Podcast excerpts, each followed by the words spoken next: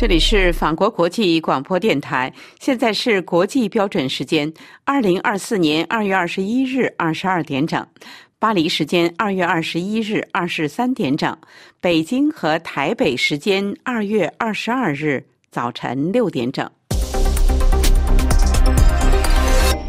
下面是新闻节目时间，首先播报今天新闻内容提要。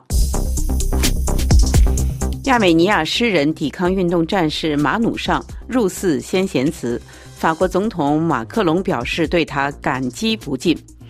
纽伦堡消息报认为阿桑奇就是纳瓦尔尼。东京中国海外警察局因福利欺诈被突击搜查。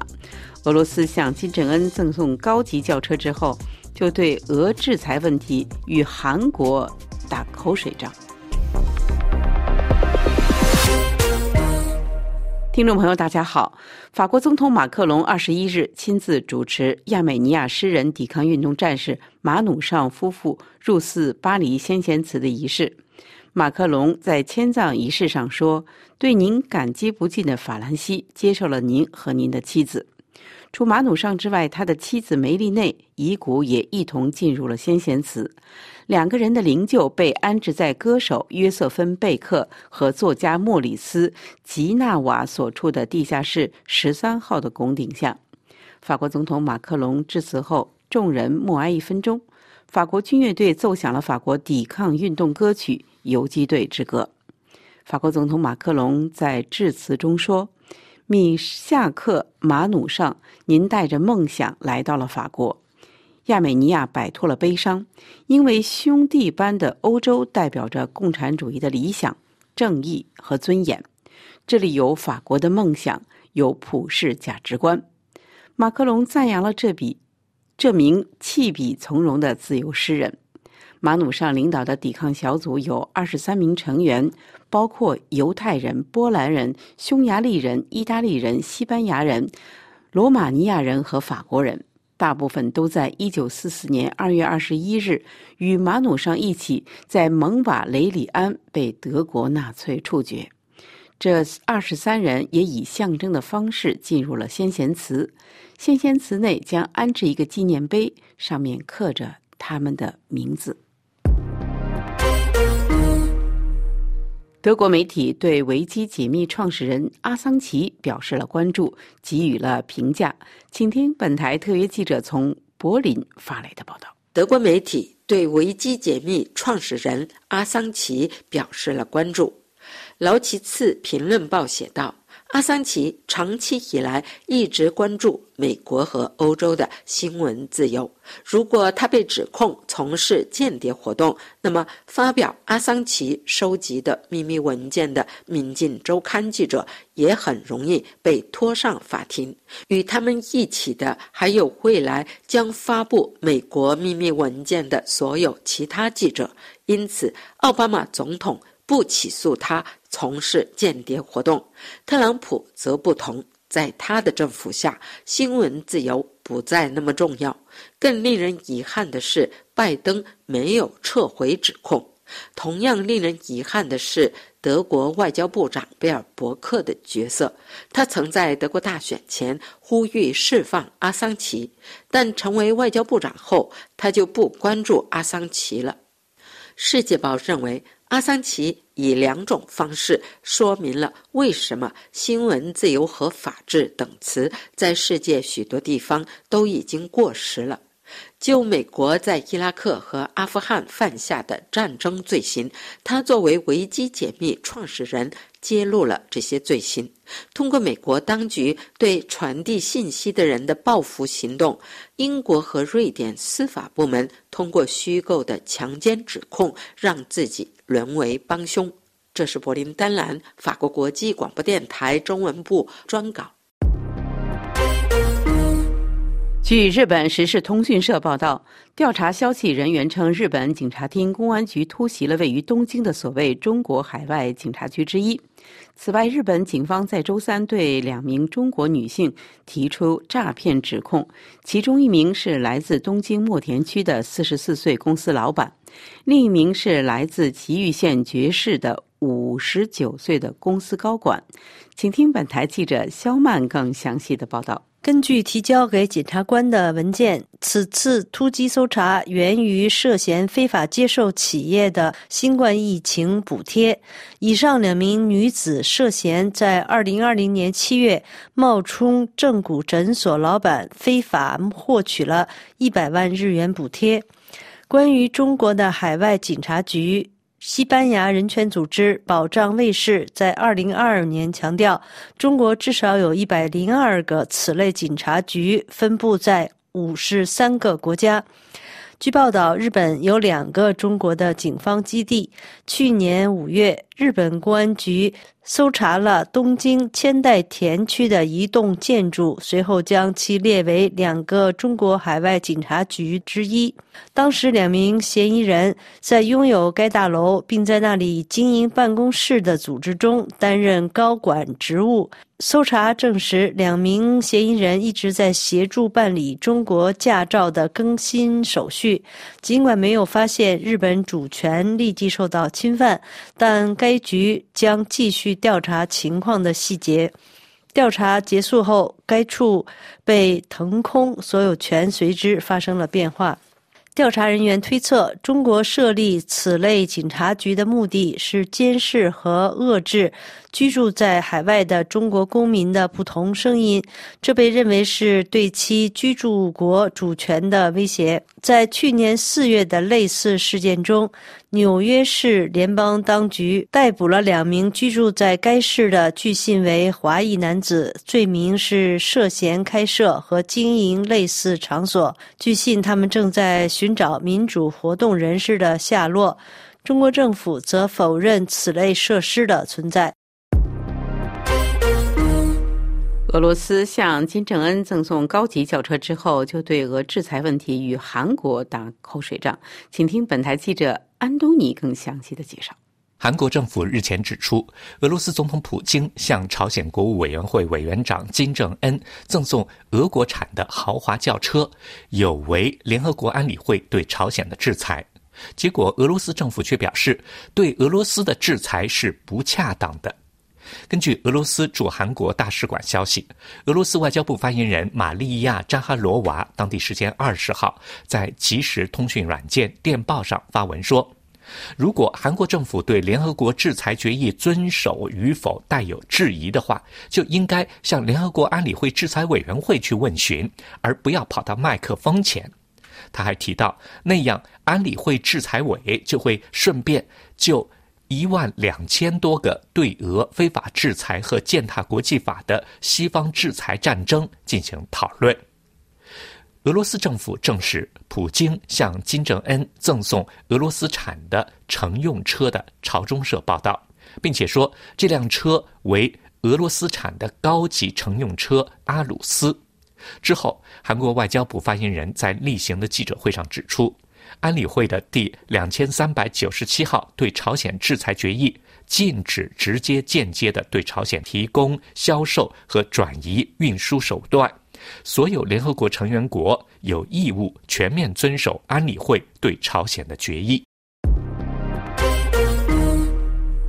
一名中国男子涉嫌为朝鲜走私烟草创收，在澳洲被捕之后，等引渡赴美受审。请听本台记者福林更详细的介绍。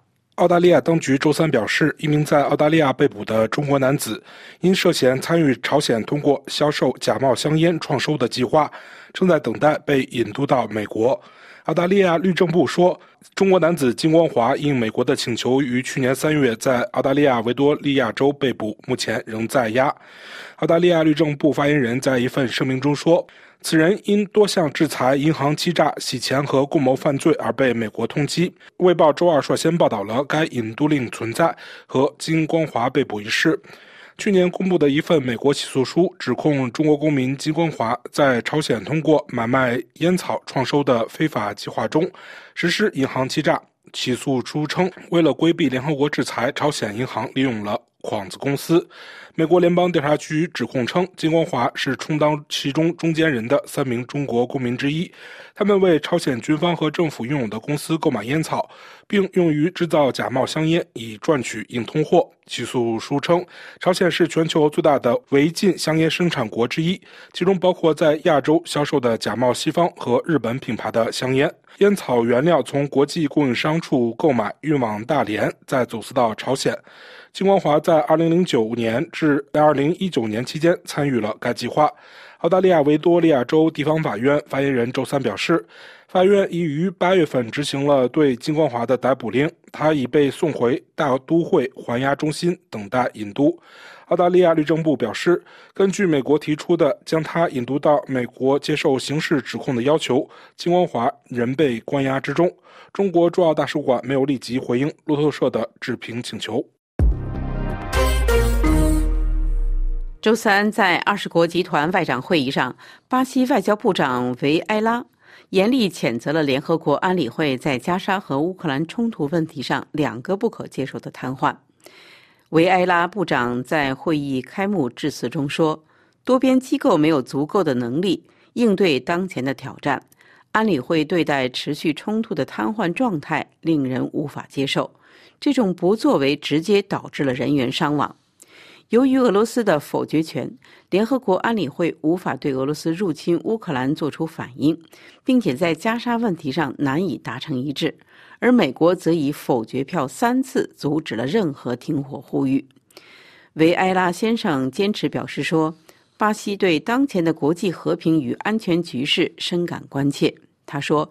二十国集团可以在缓解国际紧张局势和推进可持续发展议程方面发挥根本性作用。巴西自去年十二月一日正式担任二十国集团轮值主席国，在为期一年的任期中，将围绕与饥饿、贫困和不平等作斗争、可持续发展和全球治理改革三个中心主题展开工作。欧盟成员国二月二十一日批准第十三轮与乌克兰相关的对俄制裁计划，禁止近两百个被指控帮助莫斯科获取武器或涉嫌劫持乌克兰儿童的实体及个人前往欧盟国家。第十三项制裁方案应在二月二十四日俄罗斯入侵两周年之得得到二十七国集团的正式批准。路透社报道说。欧盟轮值主席国比利时在社媒平台上说：“欧盟大使们刚刚原则同意第十三轮制裁俄罗斯入侵乌克兰的计划，这是欧盟批准的最具广泛性的制裁之一。”欧盟外交消息来源说，新的制裁将一百九十三个实体和个人列入被禁止前往欧盟国家或在欧盟做生意的名单上，但是没有针对特定经济领域的新措施。欧盟委员会主席冯德莱恩二十一日表示说：“我们必须持续削弱普京的战争机器，我们还在进一步减少俄罗斯获取无人机。新的制裁措施还聚焦支持俄罗斯军方的采购系统，特别是制造无人机的供应链。二十七家公司被列入附件四名单，这意味着欧盟公司不能向这些公司出口两用商品。”这些公司多数来自俄罗斯，也包括三家中国公司和一家设在香港的公司。报道说，最新的制裁计划将在二月二十四日俄罗斯入侵乌克兰两周年前被正式批准。欧盟委员会主席冯德莱恩在平台上说：“我们必须持续削弱普京的战争机器，我们还在进一步减少俄罗斯获取无人机的可能。”欧盟还将目前针对约两千个个人及公司的制裁延长六个月。美国总统拜登在白宫南草坪告诉记者，他将在二十三日对俄罗斯发布新一轮的制裁，时间正值普京二零二二年二月二十四日发动侵乌战争两周年之际。与此同时，美方与其他国家领袖也对纳瓦尔尼之死表示了愤怒。白宫国家安全战略沟通协调官科比二十日表示说，新一轮制裁将会要俄罗斯为纳瓦尔尼之死以及侵略乌克兰负起责任。听众朋友，以上是今天的新闻节目，谢谢各位的收听。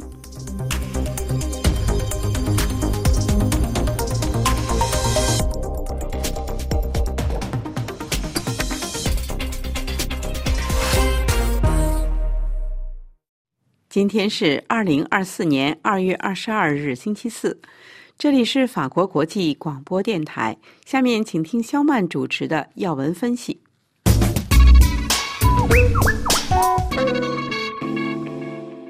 听众朋友，美国总统拜登周三签署了一项行政命令，目的加强美国港口的网络安全。并指示数十亿美元投入新的基础设施，因为担心来自中国的黑客可能会利用这些港口设施，并对供应链造成严重破坏。而在几天前，美国联邦调查局局长克里斯多弗雷已经表示，高度关注阻止中国使用恶意软件破坏美国关键基础设施的行为。白宫表示，这些举措将包括在未来五年内投资超过两百亿美元，用于改善美国港口基础设施，包括在国内生产更多的港口起重机。这笔资金将来自2021年1.2兆美元的两党基础设施法和2022年通货膨胀减少法。白宫表示，该行政命令将加强国家港口的安全，并加强海上网络安全，强化我们的供应链，并加强美国的工业基础。在日益复杂的环境威胁中，我们关键基础设施的安全仍然是国家的当务之急。《金融时报》说，尽管美国外交代表团近几个月来到中国。以及拜登和习近平去年在旧金山举行峰会，但加强港口安全的措施是在华盛顿和北京间贸易和地缘政治紧张的背景下采取的。拜登努力打破美国对中国供应链和制造能力的依赖，这是其政府振兴美国工业和半导体等关键技术国内生产战略的核心。与此同时，美国国会主要议员也寻求加强对美国企业在华投资的审查，以阻止华尔街资本流向中国军方。周三的总统行政命令扩大了美国国土安全部加强港口网络安全标准的权利。白宫还表示，美国海岸警卫队将发布一项新的指令，加强对已在战略海港运营的中国制造起重机的安全要求。白宫周三表示，投入港口基础设施的资金将支持日本三井公司的美国子公司生产国内货运起重机。《金融时报》还报道，拜登政府指出，虽然入境口岸日益复杂的系统通过提高将货物运往市场的速度和效率，彻底改变了海运业和美国的供应链，但我们的经济和供应链日益增强的数字互联性也引入了漏洞。如果被利用，可能会对美国的港口经济和日常辛勤工作的美国人产生连锁影响。美国联调局局长十八日在慕尼黑安全会议讲话中批评，中国政府构成的网络威胁是巨大的。他解释称，中国政府将网络手段与传统间谍活动和经济间谍活动、恶意的外国影响。选举干扰和跨国镇压结合起来，换句话说，中国正在全力破坏法治世界的安全。中国的黑客计划比其他所有主要国家的总和还要大，而且这种规模优势会因中华人民共和国使用人工智能而继续被放大。他们的人工智能在很大程度上是建立在盗用创新和盗用数据的基础上的，用来改善中国的黑客行动，窃取更多人工智能的技术和数据。美国联调局局长表示，中国偷偷的在美国重要基础设施网络内部植入攻击性的恶意软件，当前的规模比我们以往所见更庞大，这是明确的国家安全。他还提到，美国去年在关键基础设施内发现潜藏的中国黑客组织“福特台风”。他说。北京当局支持的行为人预先部署可随时启动的恶意软体，以破坏美国关键基础设施，包括美国的电网和供水等基础设施。他表示，该网络是中国政府破坏美国基础设施的众多举措之一。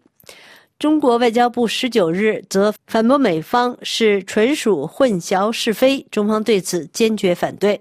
听众朋友，以上是今天的要闻分析，由小满编播，感谢玉丽的技术合作，也感谢收听。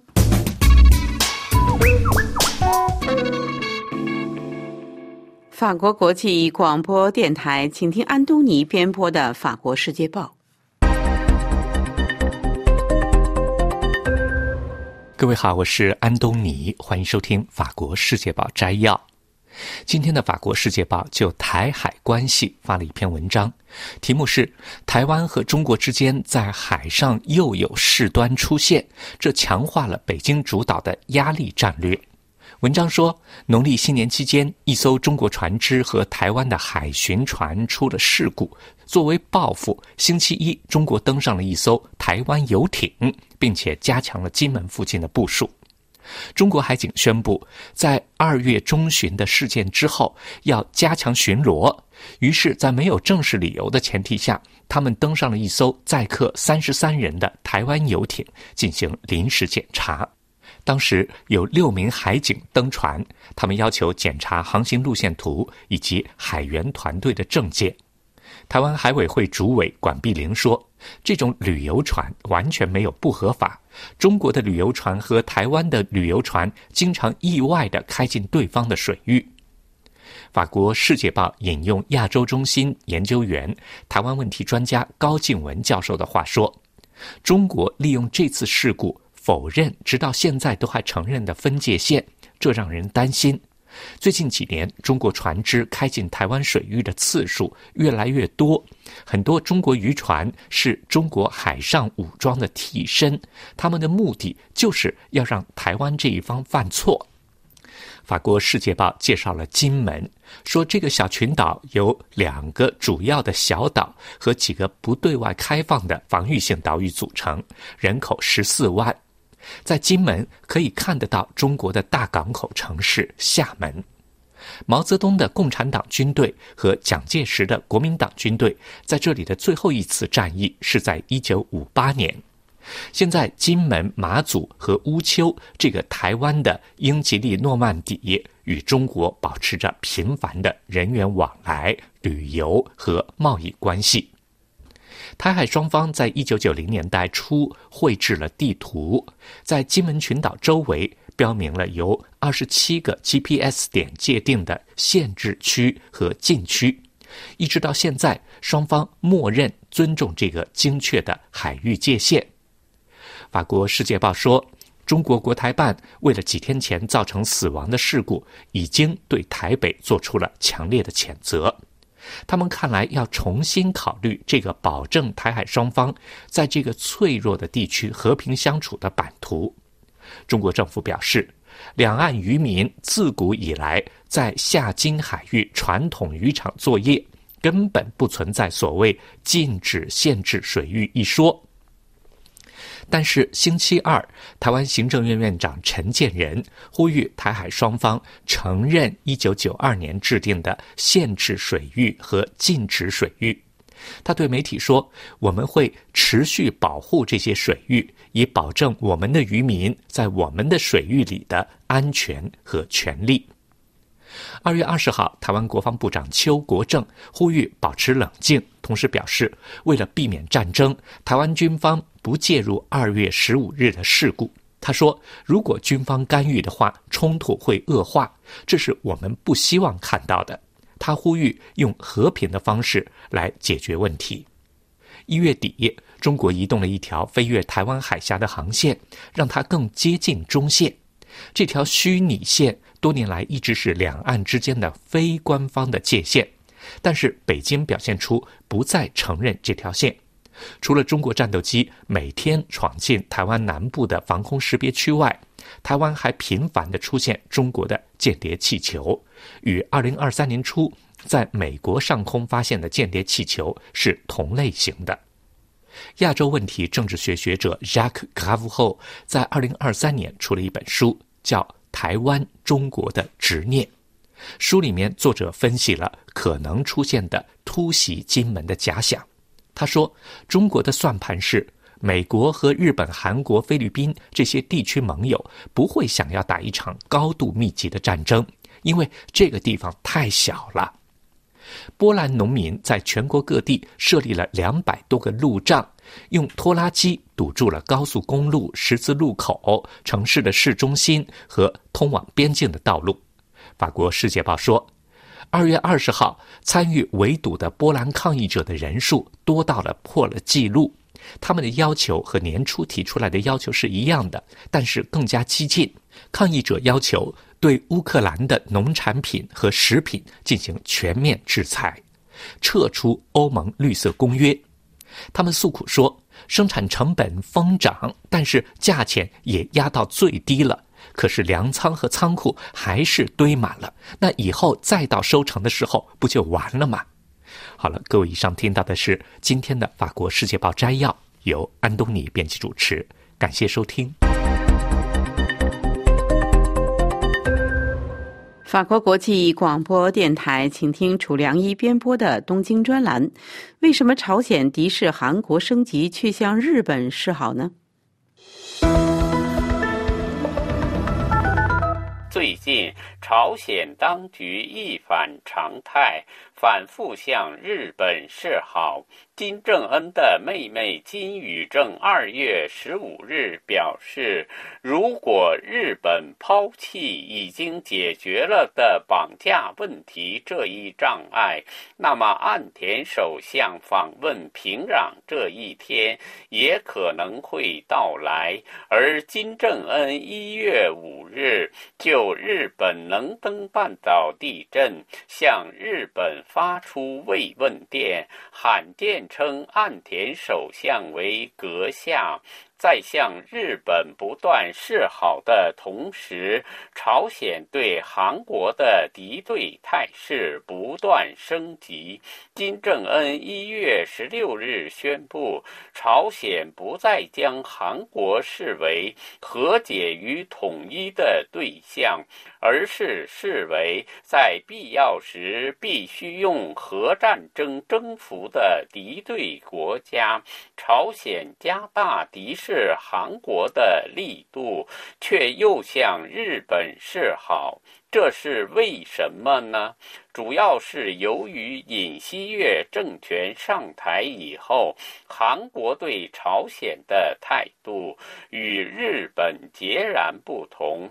尹锡悦政权上台以后，从文在寅政权的亲朝反日政策转向反朝反共政策，并将推行对朝鲜实施阳光政策的文在寅政。政权说成是反国家势力，彻底推翻文在寅政权。有关朝韩和美国三方，或是朝韩、美国和中国四方走到一起，宣布朝鲜半岛的战争结束的设想。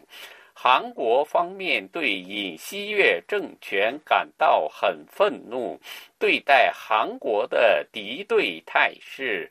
越来越强烈，但是日本对朝鲜的态度和韩国不同，而是一直坚持根据日朝平壤宣言，全面解决绑架、核武器和导弹等悬而未决问题，并在此基础上。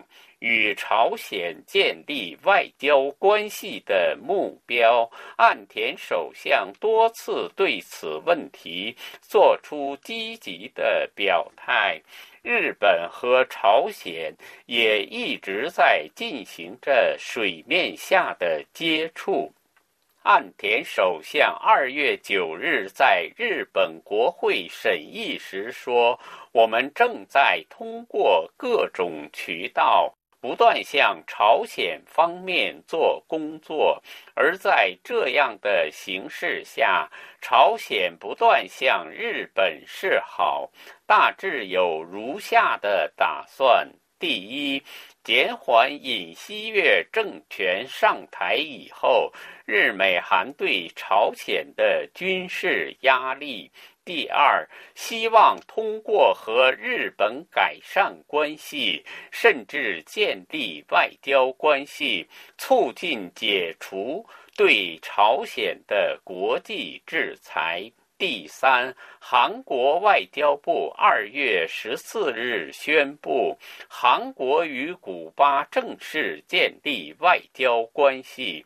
古巴和朝鲜是志同道合的同志，古巴和韩国建交对朝鲜的冲击很大，而正是。韩国与古巴刚刚宣布建交后的二月十五日，金宇正表示，岸田首相可以在一定的条件下访问平壤。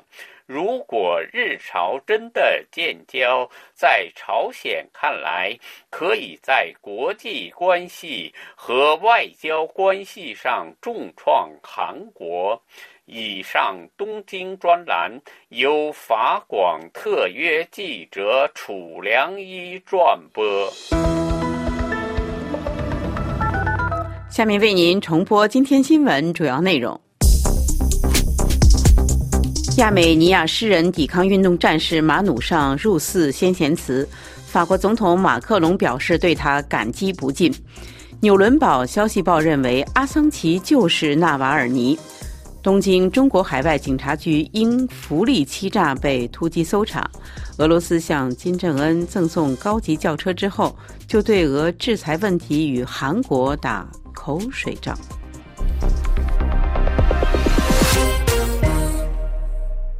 法国国际广播电台，请听杨梅编播的《环保天地》。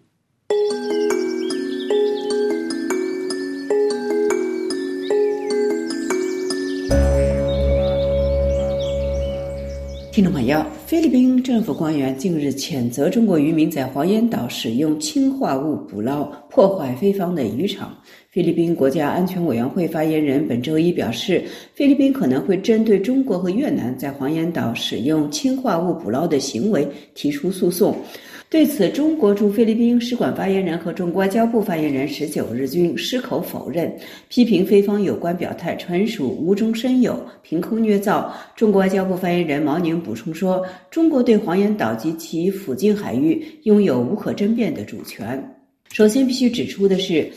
黄岩岛是南海地区有主权争议的岛屿之一。虽然目前实际受到中国管辖，但是中华民国台湾以及菲律宾对此都声称拥有主权。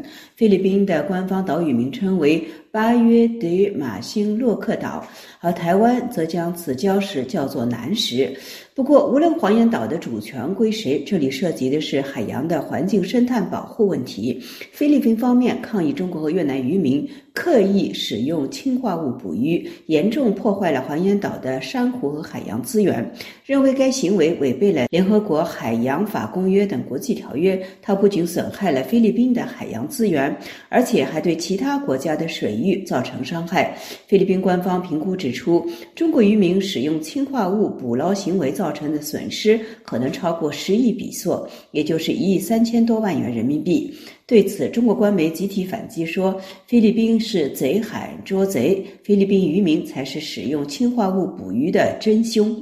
事实上，菲律宾官方对中方的上述指控由来已久。早在2013年，菲律宾就南海主权争议向海牙国际法庭提出诉讼时，就提到了中国渔船涉嫌使用氰化物、炸药等破坏性手段进行捕鱼，对该海域的生态环境构成威胁。那么，究竟谁在使用氰化物捕鱼？移民为何要使用破坏海洋生态、向海中撒毒的方式来捕捞？根据美国国家自然地理杂志十年前的一个长篇报道，所谓使用氢化物捕鱼，主要指的是氢化钾或者氢化钠等剧毒化学物，一般使用的是氢化钠。捕鱼者都会把氢化钠溶解在喷壶中，喷到鱼、珊瑚礁以及周围的海洋生物上。遭受氰化物毒害的鱼就会失去平衡，几乎丧失呼吸能力，这样渔民就可以轻松地捕捞到各种生物。但是，氢化物不但会伤害鱼类的行动和呼吸能力，还会侵害周边的珊瑚礁。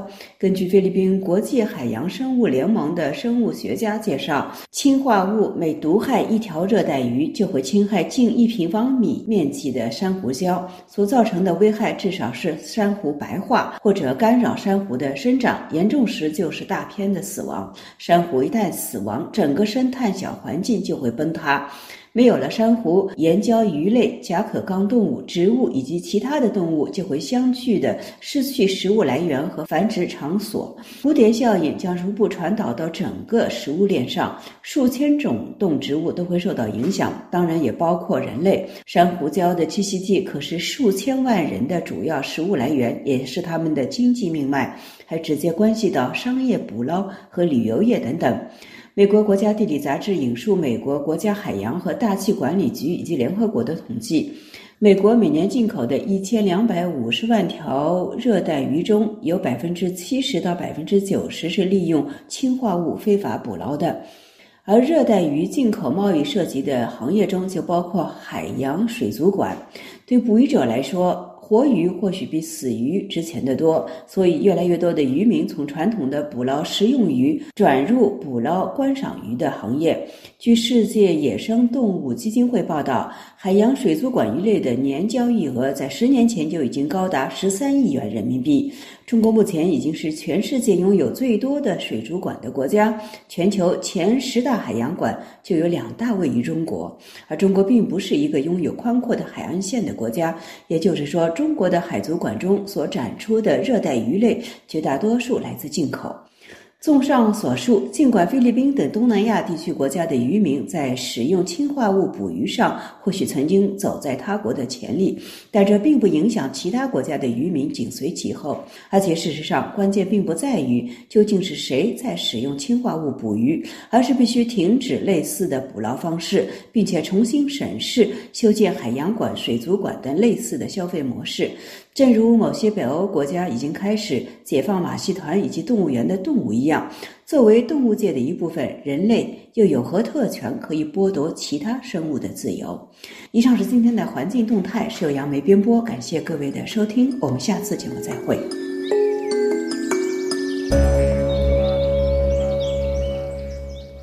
法国国际广播电台在请听安东尼编播的文化艺术。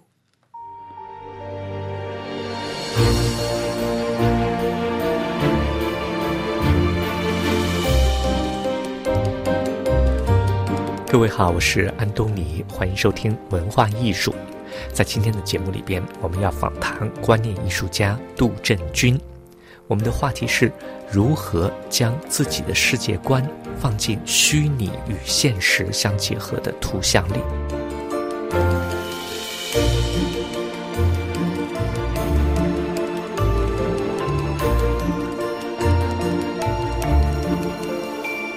那么这三张图分别讲的是什么样的故事？第一张是风，与刚才我已经讲了啊。第二张是老欧洲，呃，老欧洲它的背景最主要是讲欧洲，主要讲的是西欧。老欧洲的这个题目，当时是伊拉克战争的时候，小布什嘲讽西欧为老欧洲，东欧是新欧洲，所以那张图片主要的评判跟图片来源，主要是一些游行示威啊。格罗伊斯的绿党的那个游行啊，很多这一种在马路上不断的阻塞交通的那种环保主义者啊，就是整个欧洲给闹得天翻地覆的一张照片。然后他的那个塔组合是像罗浮宫墙面比较近一点，再往推是罗马古罗马时期的建筑，再往前推顶上它是。古希腊的一些建筑，也就是说，欧洲从古文明一直到现代到现。这张照片主要还是表现的是一片混乱，但是它是在民族背景下的混乱，就是 manifestation，就是示威游行。所以这也是主要是这一张，这张照片它表现的就是老欧洲就是西欧的无奈。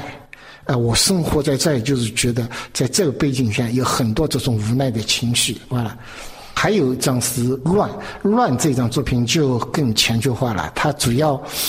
讲的是当时啊，这个图片主要是来自于很多恐怖主义，还有呃以色列跟巴勒斯坦人的冲突。它最里边明显就是那个以色列跟巴勒斯坦那堵墙，那都是十几年以前所建的那堵墙，里边的冲突的景象跟今天二零二三年几乎是一模一样。所以它叫乱，它乱当时想表达的就是，当时叫叫文明冲突。但还没把他说的那么像今天这么严重，但那张作品里边，通过网络所有收集的资料，我已经表现出那个世界的，这就不是无奈了，这是一般还带着恐惧，那个是叫文明的冲突，是文明冲突之间的恐惧，现在已经不讲文明冲突了，直接把它叫做恐怖主义了。我在想一个问题，就是你把你的工作的方法。放在哪一个线索里边？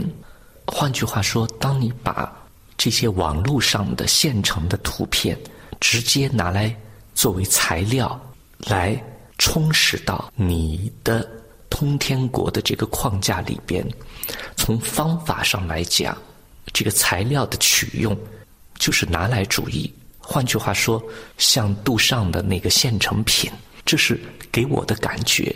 但是你自己是不是也往这个方向想呢？就是现成品拿来像杜尚的那样，再把它放进自己的框架里边来用，因为这样的方法在展厅里其他的作品里边，我们也感觉得到。比方说《地狱之门》，罗丹的那个《地狱之门》，就是换句话说，把已经存在的现成品拿来转换成。杜尚史的这个作品，你是在这个思维里吗？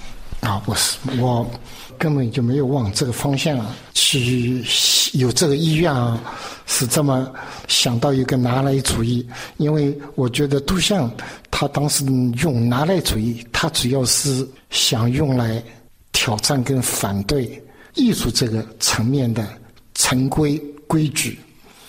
现成的所有现成规矩，所以他用一个现成的拿来主义来挑衅原来的艺术的一套大家必须遵守的游戏规则。我不是从这个思路去搞拿来主义，因为我想，我想说的并不是在艺术这个范围内，我更感兴趣的其实是文明文化这个范围内。因为我使用网络里边的图像，表面上来看，在艺术手段上就叫拿来主义，但我我的本意并不是是拿来主义，我的本意就是这个网络里边的东西，还有叫拿去主义呢。因为所有的东西都是全世界八十亿人口。只要有人上网，全部都是扔在里边去的拿去主义。我从里边再把它捡回来，但我捡回来的目的是，我对这个一条网络里边的那个巨大的帝国，我的感想，我的感受，就是我讲的我的看法，呃，就是说的比较正规，叫世界观。然后我就把这个世界观讲出来，所以它变成一个虚拟的。然后我建立的这个。虚拟的通天的国跟现实的我们生活的这地球的世界有多大的距离？那个就有看见的人，看见我作品的人自己去去感受、去评判。那么，你下一步的工作是怎么发展？就是我们看到你用互动的，然后用合成图像的，下一步看起来你是往。和人工智能相关的这个绘画上去发展啊，对，那个我做过九八年到二零零八年的互动多媒体的手段，用电脑做作品，然后从二零零八年到二零一五年嘛，是用网络做作品，然后以后我就觉得这个世界变化越来越快，越来越接近，我已经跟不上这个时代，这是真的，我觉得很累。真的很累，因为手机的到来，我直接第一感觉，这这真不是我受过教育的那个时代。手机不是我的时代，是我女儿那个时代。因为我受过很好电脑技术的教育啊，所以我会编程。一到手机，我是一窍不通，所以当时就有觉得我已经没有与时俱进跟。追随数码技术日新月异的那个能力了，所以当时也休息了很长一段时间。然后现在回过头来又用绘画来做作品，是因为我近期发现了 AI 的技术，因为我觉得 AI 的技术是不可思议的，它操作非常简单，所以对我这个已经步入老年的人来讲很容易操作，而且 AI 的技术跟原来我当时所受的那个。接受的电脑技术跟后来的网络完全不一样。当网络是一个网络一个世界，AI 是电脑里边只有一个软件就足够，一个软件就是一个世界。这是一个巨大的差别，就是说我只需要跟一个 AI 一个软件交流就足够，形成一个世界，而且一个 AI 一个世界。还是一个很自以为是的世界，一个错误连连且自以为是，以为自己无所不能，却往往错误连连吧。就是说，他完全就是一个不完美的、自以为是的聪明人，在向我展示他的世界。所以说，对我来讲，我就非常感兴趣。呃，现在做的工作就是，并不是用 AI 做拿来一个手段做作品，而是把 AI。作为我生活的一个假象的社会，用我最传统的绘画的语言来做作品。所以，无论哪个阶段，从最开始的互动到合成图像，在 AI 时代、人工智能时代的绘画，其实贯穿着这三个阶段，你都是用一个虚拟的世界来看。真实的世界是不是？啊，是这样。所以我其实是一直生活在一个二手的虚拟间接世世界。这跟我的移民有关吧？因为我不是在这里长大的，所以我接触这个在法国这个社会，最主要还是靠二手渠道。也就是说，当年是靠电视机啊，靠录像这种媒体，后来是靠网络。来接触这个社会，那现在就变成用 AI 了。也就是说，我是我的创作社会的背景，一半真实，一半虚拟。那么，你这一半真实、一半虚拟的世界，你在展厅里的作品，在你看来怎么样和其他作品结合呢？我我不关心这个事情，我只关心我的作品。像不像我的自画像，仅此而已啊！跟别的作品，这个就不是我所关注点了。所以，你的自画像在半虚拟半真实，从虚拟看真实的这个自画像，你觉得是从美术史的自画像的传统一路走来的吗？啊，美术史对我的生活当然影响很大，因为。我受的教育就是美术，然后到移民以后继续是呃学习美术，所以呃美术史的教育在我的生活当中当然是潜移默化。虽然我没有把它当做是我我的目的，我做作品从来就没有想过是为当代艺术做作品。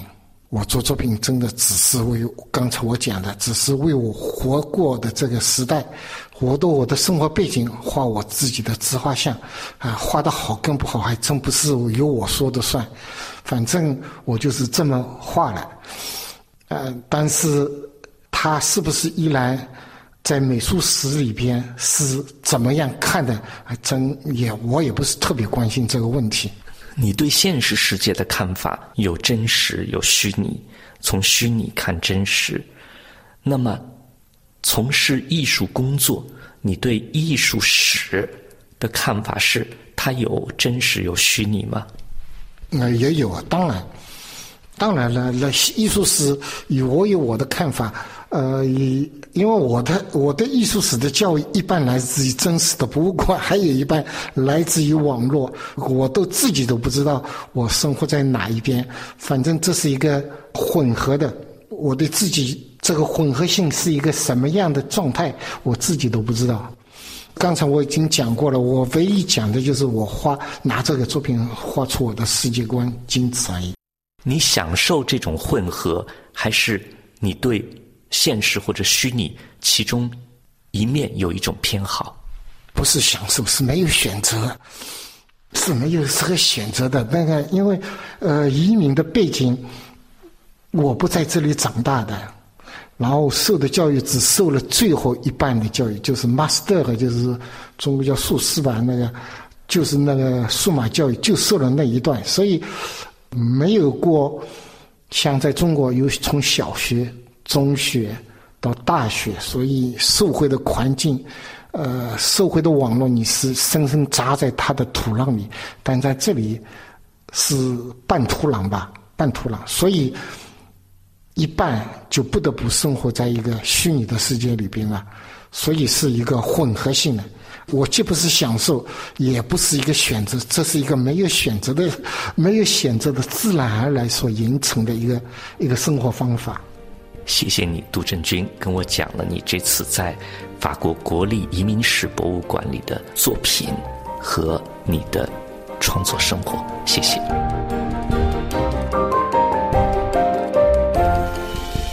各位，以上听到的是文化艺术，感谢收听。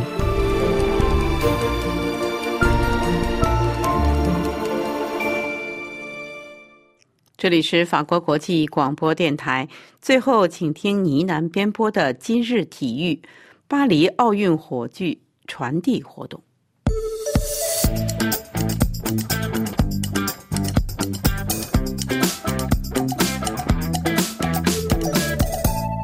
各位好，欢迎收听今日体育，我是倪楠。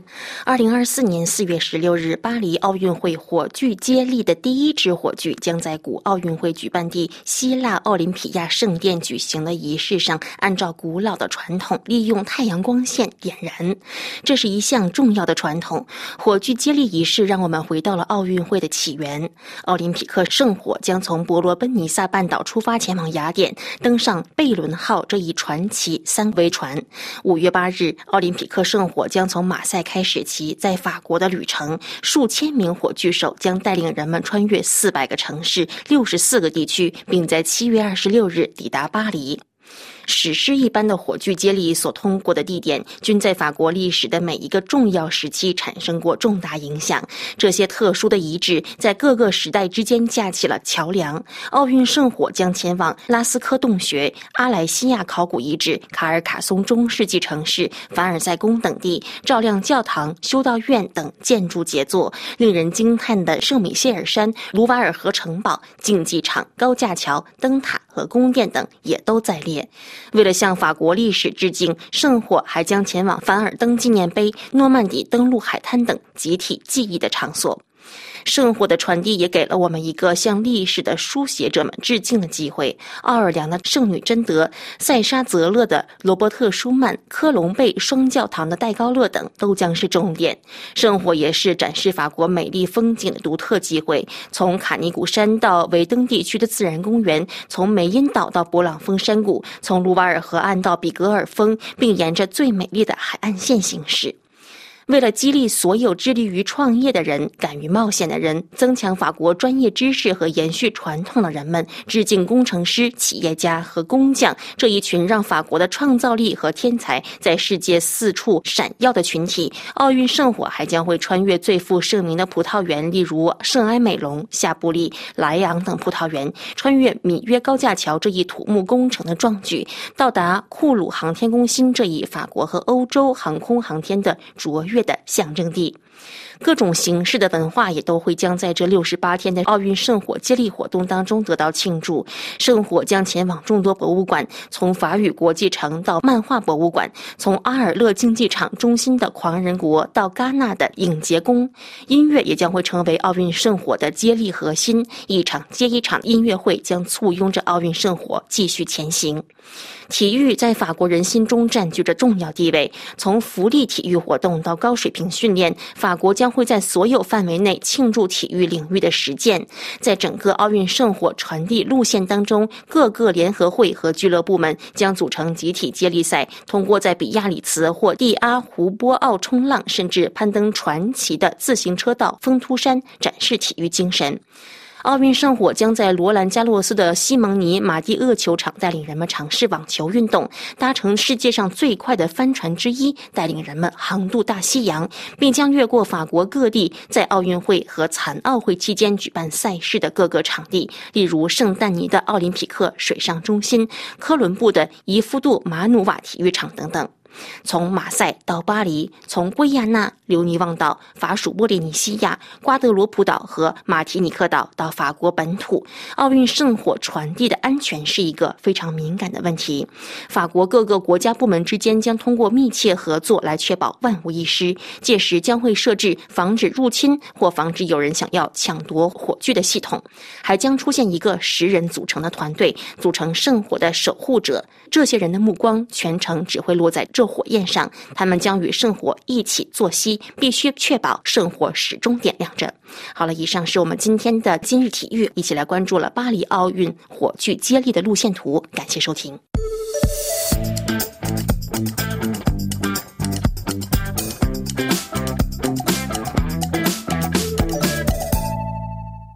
这里是法国国际广播电台。下面最后一次为您播报今天新闻内容提要：亚美尼亚诗人、抵抗运动战士马努尚入寺先贤祠，法国总统马克龙说对他感激不尽。纽伦堡消息报认为阿桑奇就是纳瓦尔尼。东京中国海外警察局因福利欺诈被突击搜查。俄罗斯向金正恩赠送高级轿车之后。就对俄制裁问题与韩国打口水仗。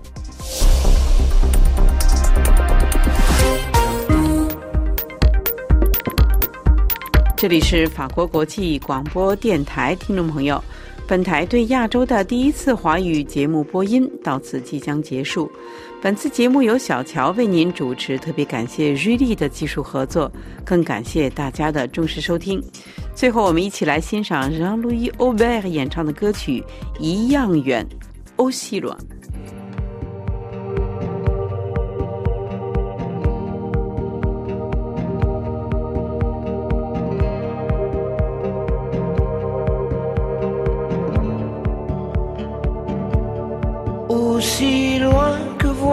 ton cœur est aussi près que soit le mien, aussi vrai qu'on est âme sœur sur le tarmac des vauriens, aussi fort que soit l'amour sur ses chemins aller-retour, aussi faible que soit la force